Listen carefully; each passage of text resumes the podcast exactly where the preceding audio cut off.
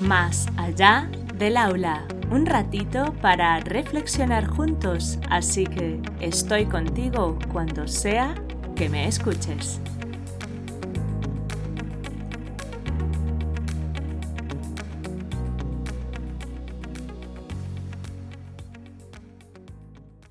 Hola adultos significativos, encantada de teneros al otro lado. Empezamos.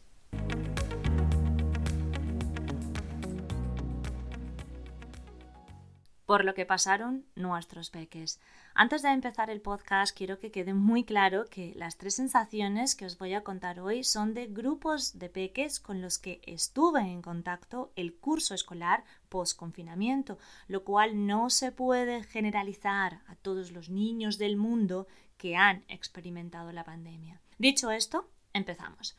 Para haceros un poco más ameno este podcast, os voy a indicar las sensaciones y a continuación os pondré ejemplos de las cosas que me decían.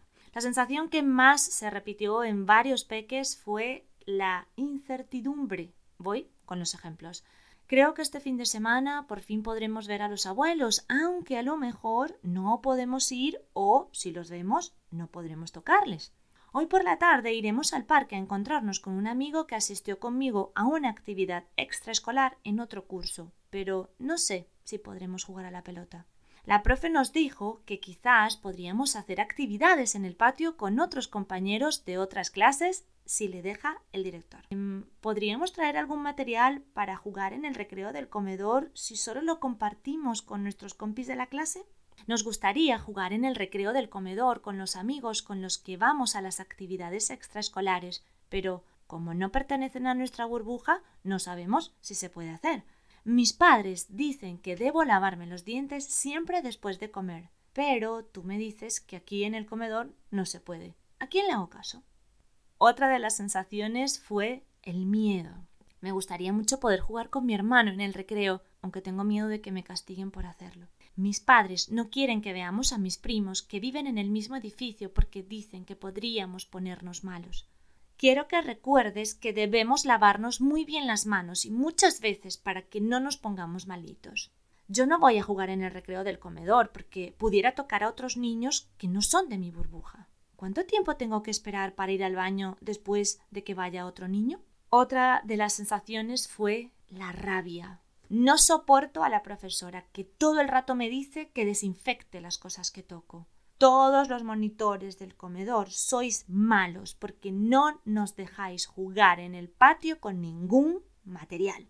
Quizás luego de escuchar los ejemplos pudierais pensar que más que sensaciones son sentimientos, pero la realidad es que, al ser frases aisladas en diversos momentos, no podría decir que eso que expresan ya forma parte de su funcionamiento. Explico la diferencia entre sensaciones y sentimientos para que veáis a qué me refiero. La sensación se manifiesta como una impresión inicial producida por un estímulo interior o exterior. Captamos algo a través de nuestros sentidos, ya sea de forma auditiva, gustativa, visual o táctil.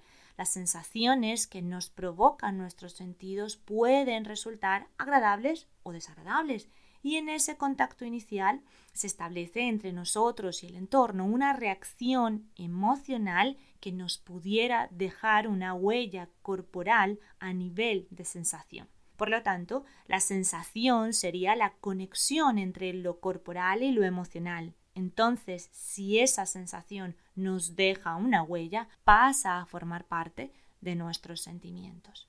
¿Lo veis ahora? Seguramente habrá muchos peques que al estar en contacto diario con esas sensaciones las han integrado en sus sentimientos y por ende en sus acciones ante determinadas situaciones. Sin embargo, como la psicología no es mi campo, la intención del podcast de hoy es hacernos conscientes de que debemos hablar con nuestros peques para saber cómo se sienten a nivel emocional y mental y buscar, si fuese necesario, ayuda de profesionales que nos den herramientas para acompañarles, ya que la salud debemos abordarla integrando el bienestar físico, mental, espiritual emocional. En el próximo podcast os hablaré de un aspecto que afectó mucho el comportamiento de los peques con los que interactué el curso pasado y que además considero debemos darle más valor en el día a día de los peques. Juego libre, por favor. Si te gustó este episodio y crees que puede aportar a otros, compártelo. Nos escuchamos la próxima vez, aquí, más allá del aula.